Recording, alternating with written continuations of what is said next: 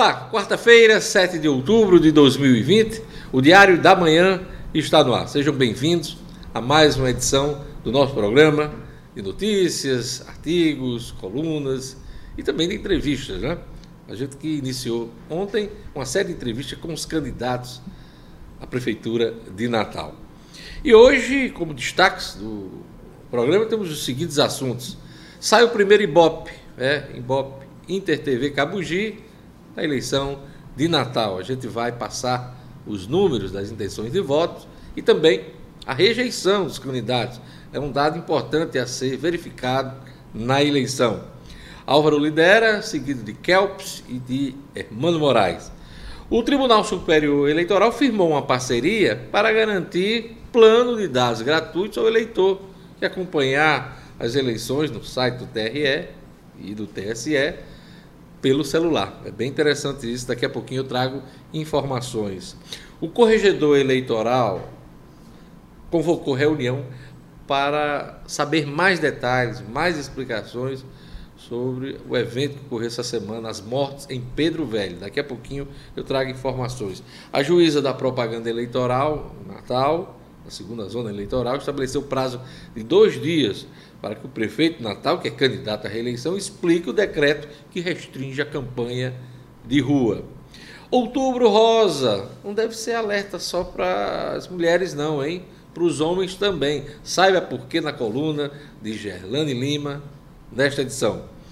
E ainda hoje você vai acompanhar uma entrevista com o candidato a prefeito de Natal pelo PSL, Sérgio Leocádio. Leocádio é um dos nomes do bolsonarismo na eleição de Natal. O Diário da Manhã está no ar. Fique com a gente.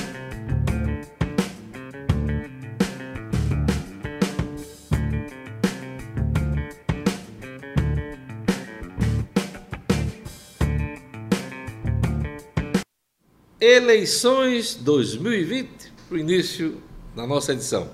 Saiu a primeira pesquisa do Ibope, Inter TV, na noite de ontem, e a gente vai dar uma passada nos números, vamos conferir eh, os números das intenções de voto. Vamos começar pelas intenções de voto.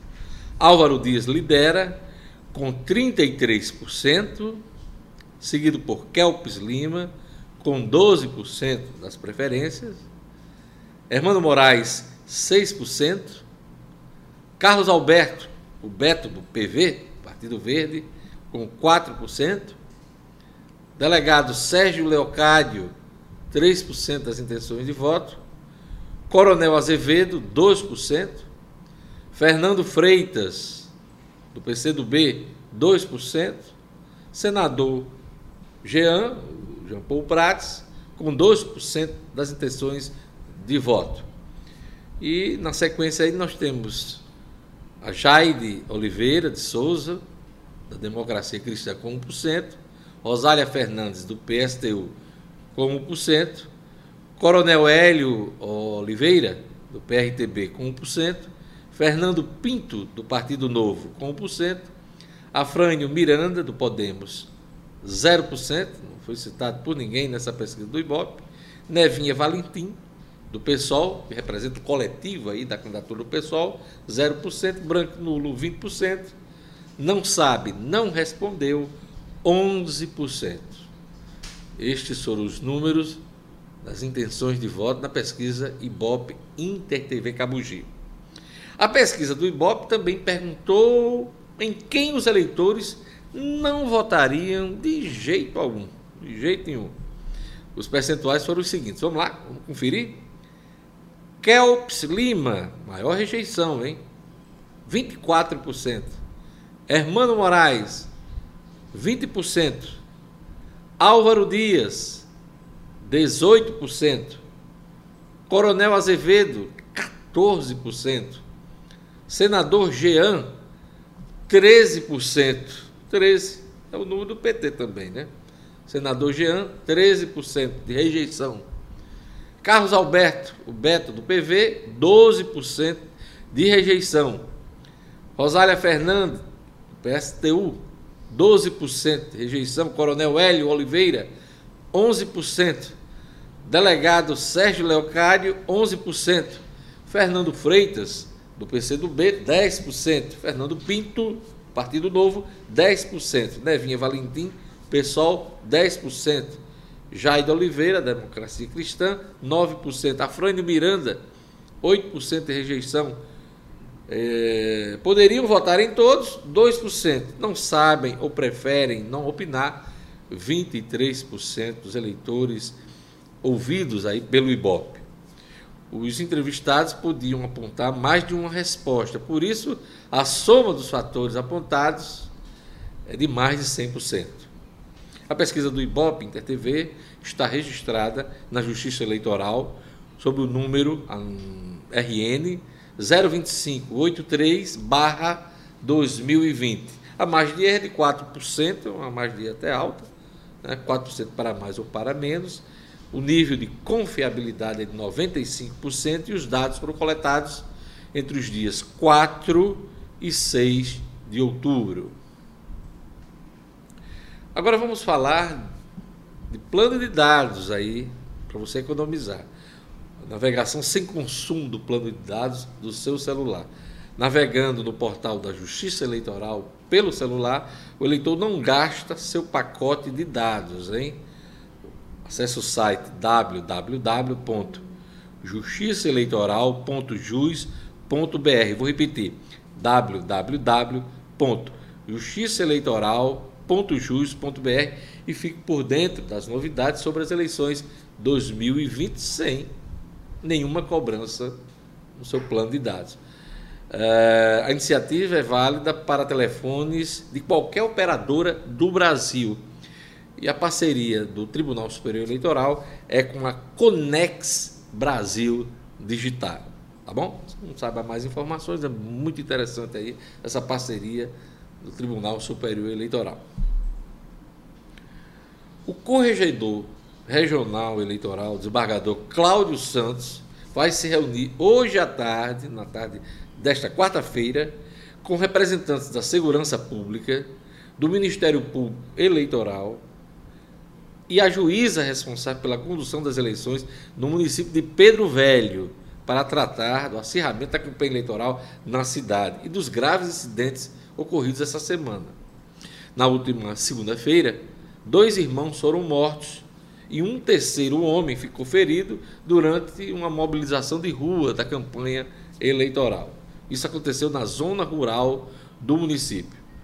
Os crimes estão sendo investigados pela Polícia Civil e há suspeitas é, de que tenha tido motivação política. Para a reunião desta quarta-feira, hoje à tarde, foram convidados a juíza da 11ª Zona Eleitoral, Daniela Cosbo, que preside as eleições em Pedro Velho, o procurador regional eleitoral, o Ronaldo Chaves, e o secretário estadual de Segurança Pública, o coronel Francisco Araújo, e também o comandante da Polícia Militar, o coronel Alarico Azevedo. Amanhã a gente vai trazer o resultado dessa reunião, que vai acontecer logo mais à tarde, aqui no Diário da Manhã. Agora, uma outra notícia também né, de decisão da Justiça em relação às eleições de 2020. A juíza da segunda zona eleitoral em Natal, a Radja Rayane de Alencar, responsável pela propaganda, deu prazo de dois dias para que o prefeito de Natal, Álvaro Dias, explique o decreto que restringiu a campanha de rua em Natal, né? A proibição de passeatas, carreatas, caminhadas, como a gente noticiou e repercutiu ontem aqui no Diário da Manhã. O decreto municipal provocou forte reação dos adversários e pelo menos três partidos, o PSOL, PSB, o Solidariedade, eh, esses três partidos entraram na justiça pedindo a suspensão desse, desse decreto e uma análise da justiça eleitoral em torno da decisão do prefeito candidato. Né? Álvaro Dias é prefeito candidato os adversários do prefeito veem nítido propósito de interferência indevida do prefeito Álvaro Dias na eleição de Natal, no direito dos partidos da sociedade de eh, se mobilizarem, participarem da eleição. Eu continuo dizendo uma coisa: essa decisão sobre restrição de campanha eleitoral em Natal não deveria ter sido tomada pelo prefeito, que é candidato. Ele tem interesse direto na eleição. Essa decisão deveria ter partido da Justiça, ter sido tomada pela Justiça, por provocação do Ministério Público Eleitoral, com a participação, inclusive, dos candidatos em reunião, mas nunca partir de um gestor que é candidato à reeleição. É esse questionamento que está sendo feito agora, é esse estranhamento que foi provocado por conta do decreto do prefeito. Repito, restrição da eleição é um assunto da Justiça Eleitoral. O prefeito Álvaro Dias, na condição de candidato à reeleição, deveria ter se colocado impedido, se considerado impedido para tomar tais medidas. Por quê? Porque na hora de liberar shoppings, bares, restaurantes, as escolas privadas para a retomada das atividades, ele foi mais, foi menos rigoroso.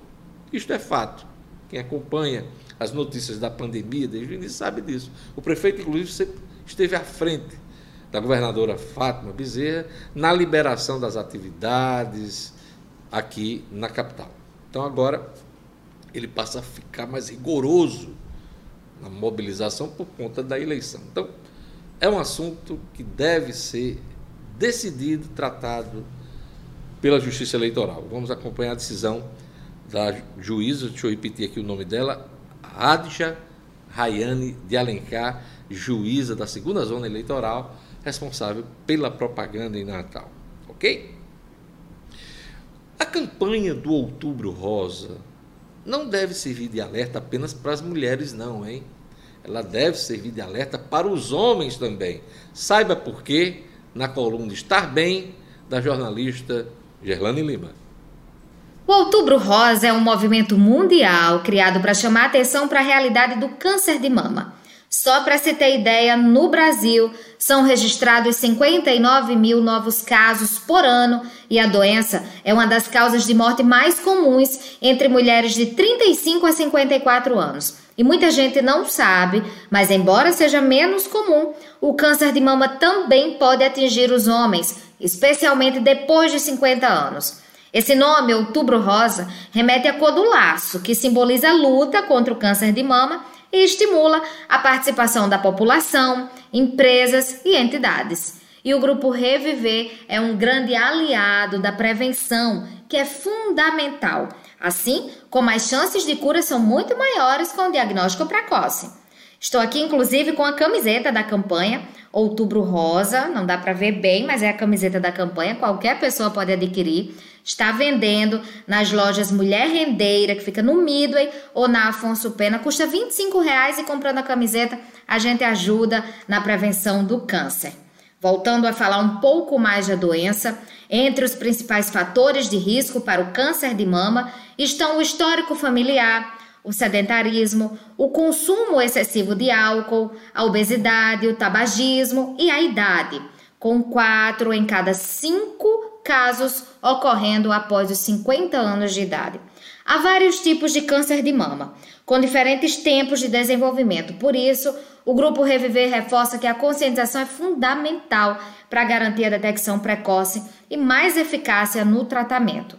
Um dos grandes aliados das mulheres nessa detecção precoce do câncer de mama é o autoexame, que pode ser feito uma vez por mês. E a melhor época é logo após a menstruação. E para mulheres que não menstruam, pode ser feito no mesmo dia de cada mês. Durante o toque, é importante fazer algumas observações, procurar deformações ou alterações no formato das mamas, feridas ao redor do mamilo, caroços nas mamas ou axilas e também secreções pelos mamilos. Estes sinais, se encontrados, não significam que a mulher está com câncer, mas são sinais de que se deve procurar um médico.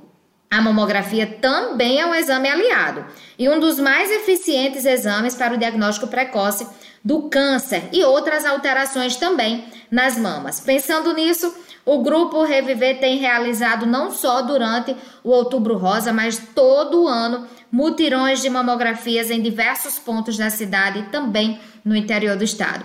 Então fique atento. Hoje, até a partir de hoje, até o dia 9, o mutirão estará em Serra de São Bento. Dias 10 e 11 em Tangará. 13 a 16 de outubro, Rua Mário Medeiros, Coabinal, em Parnamirim. 19 a 23, na UBS Novo Horizonte, Rua dos Paiatis, nas Quintas. E de 26 a 30, na UBS das Rocas, que fica na Rua Francisco Biscalho. As mamografias serão realizadas sempre das 7 e meia da manhã até as 3 horas da tarde. Para ter acesso ao exame, as mulheres devem apresentar carteira de identidade, cartão SUS e comprovante de residência de Natal. As fichas são distribuídas diariamente no início do expediente. O Grupo Reviver adotou várias práticas para resguardar os pacientes e profissionais, minimizando os riscos de contaminação pela Covid-19. Então, não tem desculpa. Procura uma dessas datas e um desses locais para fazer a mamografia. Outubro Rosa, devemos ficar bem atentas. Gerlane Lima, para o Diário da Manhã. Portanto, lembre-se: quem tem mama precisa se cuidar e aproveita o Outubro Rosa para conhecer mais. É só a mulher não, hein? O homem também. Quero mandar um abraço para o Dioclésio Neto, que está acompanhando o nosso programa, Gilmar Barbosa também, aquele abraço especial. E lembrar, gente, que hoje tem Mega Sena. Mega Sena de 100 milhões de reais, hein? Pois é, prêmio acumulado. As seis dezenas do concurso 2.306 serão sorteadas a partir das 8 da noite em São Paulo, hein? As apostas podem ser feitas até as sete da noite, horário de Brasília. Eu vou fazer minha fezinha, hein? Vamos lá para as manchetes do portal nominuto.com nesta manhã de 6 de outubro, aliás, 6 de outubro não, 7 de outubro de 2020. O governo investe 2,4 milhões na modernização do fisco estadual. Destaque do portal No Minuto. Investimento visa aperfeiçoar o sistema de tributação do Rio Grande do Norte. A governadora Fátima Bezerra e o vice-antenor Roberto entregaram novos carros e equipamentos de tecnologia da informação e também é, carros, né, carros novos para a Secretaria de Tributação. Então, investimento do governo do Estado na área do fisco estadual para melhorar a arrecadação governo precisa, nesse momento aí, de recuperação da economia. Também é destaque aqui no Portal no Minuto: Polícia Militar apreende réplicas de fuzil pistola no bairro Planalto. É, Mega Sena sorteio, a gente já conversou agora há pouco aqui, 100 milhões nesta quarta-feira. E Série D, ABC empata com Central de Pernambuco no estado Frasqueirão. Aliás, esse é o próximo assunto da gente aqui no Diário da Manhã. O ABC ficou no empate por 0 a 0 contra o Central de Caruaru, em jogo realizado no estádio Frasqueirão, ontem à noite aqui em Natal. A partida foi válida pela quarta rodada do Campeonato Brasileiro na Série D. Com resultado, a equipe alvinegra chega aos oito pontos e permanece na liderança isolada do grupo A4. O próximo compromisso do ABC será fora de casa contra o Potiguar de Mossoró no domingo, dia 11. Contudo, por conta da interdição do estado Nogueirão, as equipes aguardam definição da CBF sobre o local do jogo. Pode ser no Edgarzão lá em Açu ou no estádio aqui em Natal. Então vamos acompanhar o novo local do jogo. Uma outra notícia de futebol importante: Potiguar eh, Gabriel Veron, que joga no Palmeiras, foi convocado para a seleção brasileira sub-20 o técnico André Jardine anunciou a primeira convocação deste ano. Além de Verón, Caio Jorge, do Santos, e Thales Magno, do Vasco, estão entre os destaques dessa lista de 23 jogadores que vão disputar dois jogos treinos no fim deste mês. É o trabalho preparatório para o Sul-Americano, na Colômbia, de 27 de fevereiro em, no ano que vem. De, aliás, é de 2 a 27 de fevereiro do ano que vem. A competição garante vaga para o Mundial Sub-20. Vamos torcer aqui para o nosso Gabriel Verón.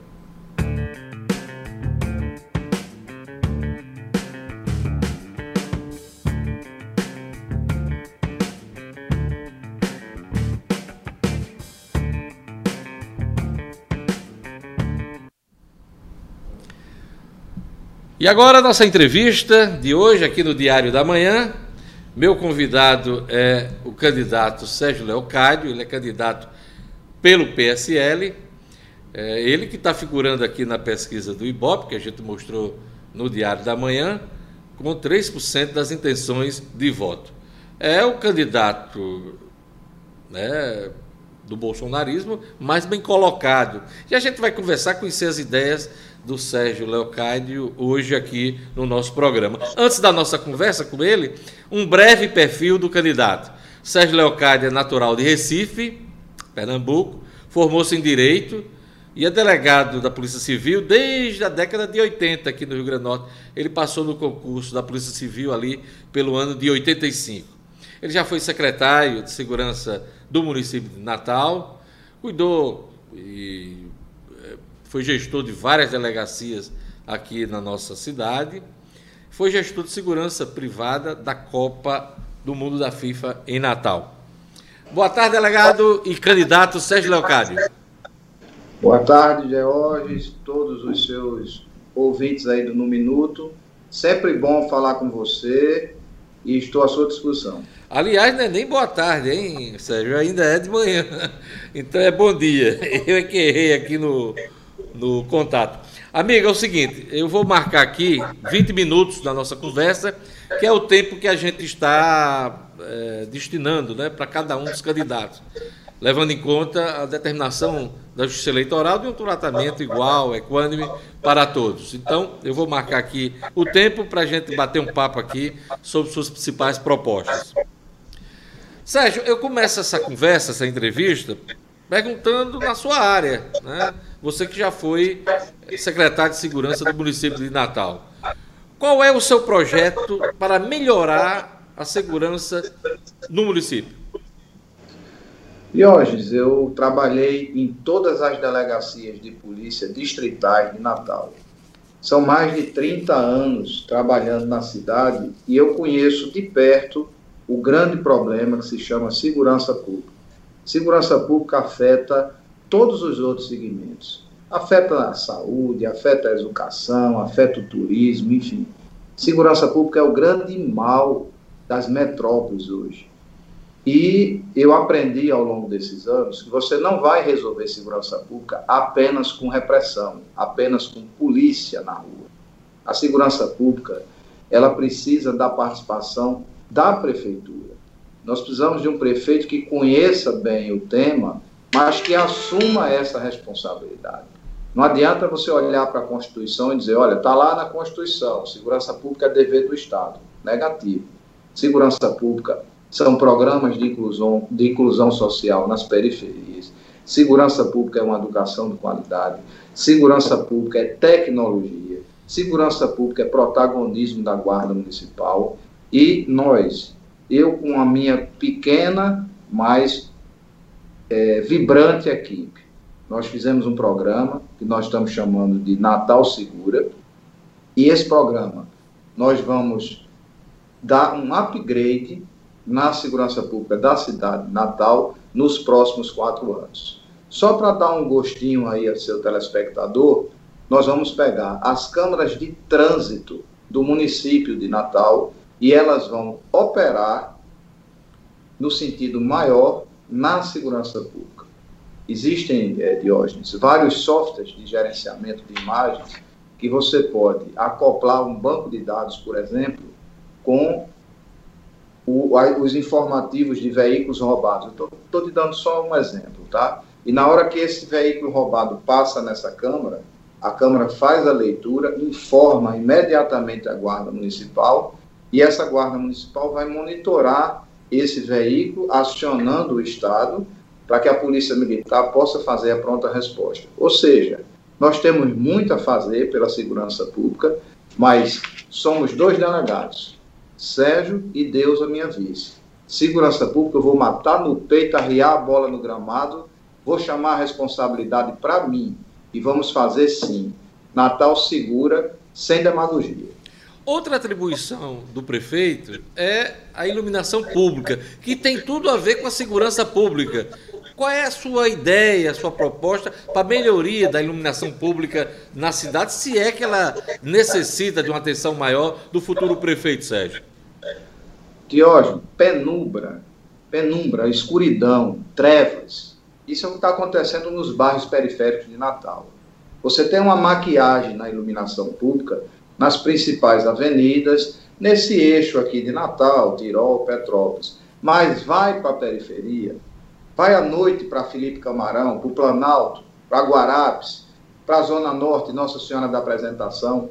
Eu até hoje não entendo porque a prefeitura arrecada tanto com iluminação pública e os bairros que mais precisam disso estão lá, escuros.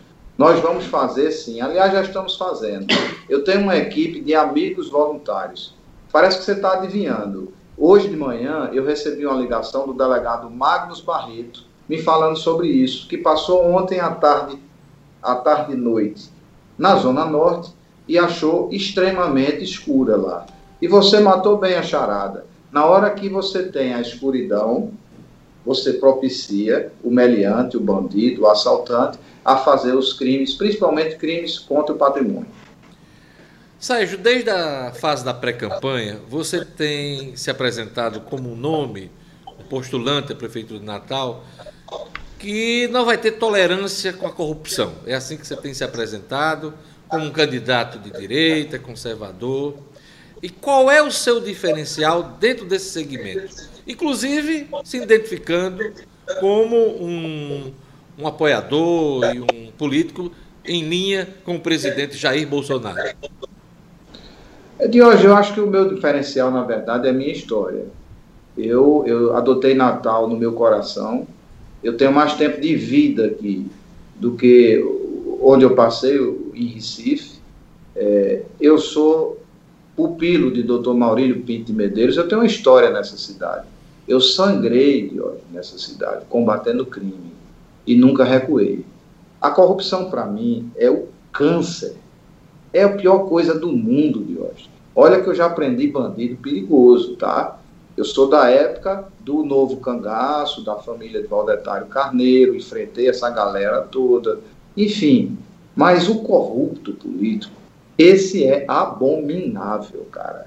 Quando você vê uma escola pública municipal fechada, quando você vê uma fila lá na Nossa Senhora da Apresentação, de madrugada, na UPA, para pegar uma fichinha para tentar um dia ser atendido. Quando você vê tudo isso, eu, como cidadão, fico indignado, sabe? E a minha vida foi combater bandido. Ponto. O maior bandido é o político corrupto porque esse tira a esperança das pessoas mais pobres. Escolhi uma, uma vice-delegada, uma pessoa séria, que, que eu conheço muito, que trabalhamos juntos, e a meta da gente é essa. Na Prefeitura de Natal, não vai ter mais espaço para corrupto, seja ele ativo ou passivo. No caso do alinhamento com o presidente Bolsonaro, pelo menos três candidaturas se identificam com o presidente. Como é que você se coloca desse posicionamento, já que o presidente é, estabeleceu alguns apoios aí São Paulo, Rio, Belo Horizonte, mas não tem se manifestado em outros locais do país. Ele vai chegar a apoiar uma candidatura aqui no Rio Grande do Norte? Você pretende ter o apoio explícito do presidente nessa, nessa disputa? Diógenes, eu acho que esse é o sonho de consumo de todos os candidatos de direita, né? Primeiro, eu respeito os meus colegas candidatos de direita. Eu acho que todos é, de direita merecem meu respeito. Nós estamos aí tentando mudar o Brasil. O Brasil com Bolsonaro é um Brasil já diferente. É um, mais de 650 dias de presidente da República sem corrupção. É, eu sempre fiz campanha para Bolsonaro. Eu tive, inclusive, problemas na eleição passada quando eu, eu era do PSC e fiz uma coligação com solidariedade do senhor Kelps Lima e fui praticamente excluído de alguns grupos de WhatsApp lá da campanha dele, porque eu defendia Jair Bolsonaro, tá? E não me arrependo. Se pensa, cara, num voto bacana que eu dei, foi o voto Bolsonaro. Mesmo a... com as rachadinhas lá do Rio de Janeiro em investigação, as investigações que correm no, no su, su, Supremo Tribunal, mesmo diante desse noticiário, o senhor mantém o seu apoio incólume? Mantenho, claro que eu mantenho, Jorge. Deixa eu te falar uma coisa. Eu sou um cara muito família. Eu tenho uma família extraordinária. Eu tenho três filhos, tenho quatro netos já e tenho uma esposa maravilhosa que nós convivemos há 40 anos juntos. Mas eu não respondo por ações dos meus filhos. Eu respondo por minhas ações. E vou te falar uma coisa. Natal me conhece, tá? Eu sou linha dura com corrupção. Vou sentar na prefeitura e aquela simbologia das algemas não é mimimi, não servidor corrupto, político corrupto, fornecedor corrupto. Quem chegar na prefeitura de Natal com conversa fiada é cana. Estou falando na boa. E vou contar sim com o Ministério Público do Estado, vou contar sim com as instituições policiais e, para deixar bem claro, sou Bolsonaro e não abro. O prefeito Natal, Álvaro Dias, que é candidato à reeleição, restringiu vários atos de campanha, passeata, carreata, em nome eh, dos cuidados com a pandemia. Essa, esse decreto do prefeito está sendo questionado no âmbito da justiça eleitoral, há um prazo para ele responder. Eu queria saber sua opinião sobre essa decisão do prefeito candidato de restringir a campanha eleitoral. Jorge, eu podia passar aqui 10 minutos falando sobre hierarquia, legislação, né? Afinal de contas, isso, essa é uma atribuição da Justiça Eleitoral, mas eu vou te falar uma coisa, isso é, é mais um, sei lá, esse prefeito é um maluco, tá? Eu, no debate, eu tive a coragem de chamar ele de frouxo. Frouxo é fraco, né? A gente que é nordestino fala nordestino. Ele né? não participou, né, do debate que foi é, realizado na semana passada, né? Ele correu, ele correu. Correu com medo dessa história de dizer que foi para Brasília. Poxa, o cara tem dois anos de prefeito, não sei quantos anos com Henrique Eduardo Alves, com Carlos Eduardo, enfim, com a família que todo mundo já conhece, vai, vai para Brasília na véspera, no dia lá da, da, do debate. Mas deixa eu te falar uma coisa: restrição sanitária só para a eleição de 2020 não dá. Né?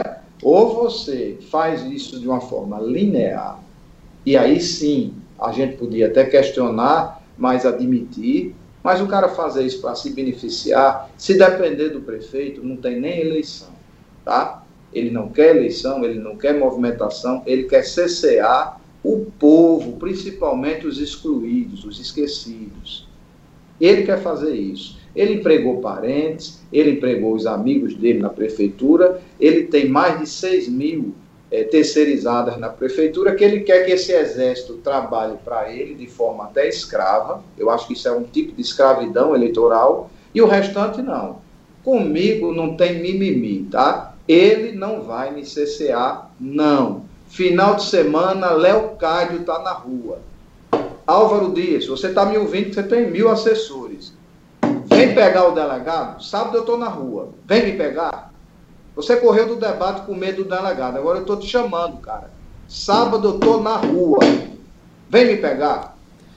Candidato Sérgio Leocádio, estamos vivendo a pandemia e com certeza uh, essa pandemia ainda vai impactar a futura gestão municipal, seja de reeleição do atual prefeito ou de um outro nome na disputa uh, eleitoral. Como é que você, o senhor pretende encarar essa área da saúde como um todo, mas em especial no que diz respeito à pandemia? E hoje, a prefeitura tem que ter um gestor, tá? um cara moderno, um cara que trabalhe com software de gerenciamento, um cara que pense lá na frente.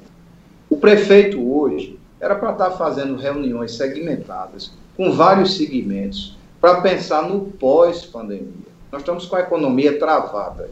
Se você parar para pensar nos músicos profissionais, está todo mundo parado aí. Enfim, são tantas as categorias. Agora, saúde tem que ser prioridade. Saúde não é circo, não, cara. Saúde não é você pegar o Nélio Dias e fazer aquela palhaçada que ele fez lá, não. Saúde não é você inventar um hospital de campanha que, na verdade, é um posto de saúde maior, sem um respirador, sem uma UTI. Não. A gente vai levar a sério. Tem uma ferramenta maravilhosa que está sendo usada aí em algumas cidades brasileiras, a Europa já tomou conta, que é a telemedicina. Diógenes, tecnologia é a saída. Não tem, a gente não pode correr disso. Sérgio Leocádio, dois assuntos importantes nessa sua, nessa sua discussão com o eleitor. Primeiro, eu queria saber sobre o transporte coletivo. a atual gestão, e aliás, as últimas gestões aqui em Natal, não conseguiram é, fazer a licitação do transporte coletivo. É, essa iniciativa tem sido frustrada. Como é que o senhor encara essa questão do transporte coletivo? E o outro assunto, na sequência o senhor já pode falar, é a questão do plano diretor. Plano diretor, cuja revisão ainda segue e deve ficar para a próxima administração. Vamos lá. Transporte coletivo. Transporte coletivo, Diógenes, a gente, eu estou sendo tão responsável nessa campanha que eu tenho um sonho, mas não estou colocando isso de forma é, objetiva. Meu sonho é o metrô Natal.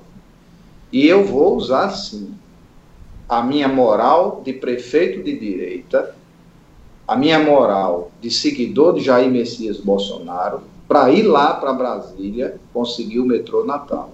Mas esse é meu sonho. Eu não vou ser irresponsável de prometer que a Prefeitura de Natal vai colocar um metrô aqui da noite para o dia. Mas ações pontuais a gente tem que fazer. Não tem cabimento o cidadão, o trabalhador, passar 30, 40 minutos esperando um ônibus numa parada. Quando chega, é uma lata de sardinha. O constrangimento, inclusive, para as mulheres, que é aquele enfrega-enfrega no ônibus. Quem está me ouvindo sabe disso. E isso é gestão, cara. Como é que essa, essas licitações dão desertas? Poxa, por que, é que nenhuma empresa dessa que está operando agora quebrou? Então, comigo não tem mimimi, não, tá? Comigo, primeiro é a população, é menos prefeitura e mais Natal. Quanto ao plano diretor, hoje, para ser mais objetivo, é, nós temos até é, dispositivos legais que colocam que a cada 10 anos, salvo engano, nós precisamos fazer uma revisão do plano diretor. Ninguém faz revisão. Ninguém tira do papel. É uma conversa fiada. Já teve vereador preso aqui com dinheiro. É, já teve, enfim. Diógenes, eu vou voltar de novo. Desculpa a minha insistência, tá? Corrupção. O problema é esse, cara. O plano diretor tem que sair do papel. A construção civil é um excelente gerador de emprego e renda. Vamos pegar o carrão da gente aí. Você deve ter um carro bacana, que eu conheço você. Você é guerreira, trabalhador, você merece. Pega teu carro, vai lá para João Pessoa, passa o final de semana ver o desenvolvimento lá da cidade, que é bem parecida com a nossa, não tem conversa não. Sérgio Leocádio, prefeito, esse plano diretor sai do papel, de todo jeito. Claro, a gente tem que ser responsável com a preservação da natureza, mas eu não posso ser irresponsável com a geração de emprego, não. Natal vai voltar a crescer. O senhor falou em preservação ambiental, me dá gancho para fazer uh, a pergunta do próximo tema: limpeza urbana, que está conectado com a questão do meio ambiente. Qual é seu plano para a limpeza urbana? Deixa eu falar para o povão. Primeiro, pesar o lixo. a grande, o grande mistério hoje da urbana é que parece que não se pesa esse lixo direitinho, não. Aí volta para a corrupção. Deixa eu te falar uma coisa. É, eu tive esse final de semana, domingo, eu entrei em cima de um carro, rodei a cidade toda. E hoje a gente reclama, eu moro em Candelária, não sei onde você mora, mas enfim, quem mora nos bairros mais próximos do centro, a gente já reclama da sujeira. Eu fiquei indignado com a Zona Norte, meu compadre. Não tem condição, não, cara. Eu passei em Pajuçara, sujo pra caramba, Nova Natal, sujo pra caramba, as quintas. Bicho, não, a gente não pode fazer uma prefeitura elitizada. A gente tem que fazer uma prefeitura para todos os bairros, para todo mundo. Tem coisa errada na limpeza urbana de Natal. Mas Natal tem solução, tá? A solução é Leocádio, a solução é transparência, sabe, Diogo? A solução é botar as cartas na mesa. Nós temos dois minutos e meio para encerrar essa entrevista. Eu queria lhe perguntar sobre a inclusão digital, que você já falou alguma, alguma coisa aí sobre usar a tecnologia para alguns serviços. Mas até que ponto? Qual é a sua ideia de uma cidade inteligente? E por último, é, voltar a perguntar sobre o seu diferencial para essa eleição. Vamos lá, inclusão digital. Transformação digital. Sair da idade da pedra. É, eu sou gestor de empresa privada e, e, na minha sala lá eu teclo um botão e sei tudo que está acontecendo na minha empresa. O prefeito tem que ser assim na prefeitura. Não tem como ser diferente. Ah, o meu diferencial, Deus, você está insistindo muito nisso, E deixa eu passar um recado aqui para o nosso eleitor. Vê que candidato diferente. Primeiro, eu estou insistindo, eu estou insistindo porque é importante destacar não, os valores e as propostas. Não, você não tem ideia como eu estou gostando desse papo, porque vê como eu sou diferente. Eu sou contra a reeleição. Ponto final. Eu sou contra a reeleição. Eu vou ser o melhor prefeito que essa cidade já teve. Mas no último dia do meu mandato eu não vou ser candidato à reeleição. Porque eu acho que política não é Olha que muitos prometeram, mas quando chegam na cadeira, sentam na cadeira, acham que o tempo é pouco. Mas os que prometeram, de hoje, não tem 35 anos de polícia, não, cara. Não tem a história que eu tenho, não. Natal me conhece, cara. Você quer ver outra coisa que eu estou prometendo aqui no, no minuto? Não vou colocar parente, não, rapaz. A prefeitura não vai ser cabide de emprego, não. Assiste o meu programa eleitoral e você vai ver a proposta que eu tenho com relação a essa história de cabide de emprego. Isso é outro diferencial meu e de Deusa, tá? Ontem, para você ter uma ideia, eu reuni os candidatos a vereadores da coligação da gente. Primeira coisa que eu falei para eles, ó, a prefeitura não é cabide de emprego. E outra coisa, quem trabalhar na prefeitura, quem assumir um cargo comissionado, vai assumir um cargo comissionado para trabalhar, não é para ficar em casa não ir recebendo salário. Desse reeleição de hoje, hum. deixa eu te falar uma coisa, reeleição nunca deu certo. Eu queria que alguém me mostrasse um caso de reeleição. Não deu com Lula, não deu com Dilma. Esse prefeito aí, ó, deixa eu te falar uma coisa. Reeleição para mim, eu sou da iniciativa privada hoje, tá? É aviso prévio, cara. Você já viu um funcionário de aviso prévio chegar junto, trabalhar? Pra... Não, porque ele está desmotivado. O cara no segundo mandato dele, ele já está pensando que vai embora depois. E Sério? o pior, pois não. Não, nosso tempo já acabou, né? Em respeito oh, ao tempo que vai ser dado aos outros. E ontem a gente ouviu aqui o Fernando Freitas, do PCdoB. Os demais convidados também terão 20 minutos. Infelizmente, nosso tempo acabou. A gente vai acompanhar a eleição. Obrigado por sua participação no nosso programa. Só te agradecer e principalmente o respeito e a forma que você está conduzindo isso. Valeu? Um abraço a todos. Muito obrigado. Valeu. É isso aí, gente. Uma última notícia importante, hein? Tá no portal no minuto. Justiça determina prisão preventiva de quatro envolvidos no tráfico de drogas pelo Porto de Natal. A decisão é do juiz federal Walter Nunes da Silva, titular da segunda vara federal. Então, é, o juiz determinou a prisão de Emerson Marques, Marcos César Alexandre Pires Júnior Lucas Faria Aboite e o Roberto Correia Pinheiro, acusados de, inter... de, serem participantes de uma quadrilha de tráfico de drogas a partir do Porto de Natal. No caso de Emerson Rhodes, pelo fato de ser ex-policial militar, o magistrado determinou que ele seja mantido na carceragem da Polícia Federal. Então, decisão do juiz da segunda vara federal, juiz federal Walter Nunes Silva, sobre o tráfico de drogas no porto de Natal. Essa matéria completa está no portal nominuto.com, é só acessar www.nominuto.com.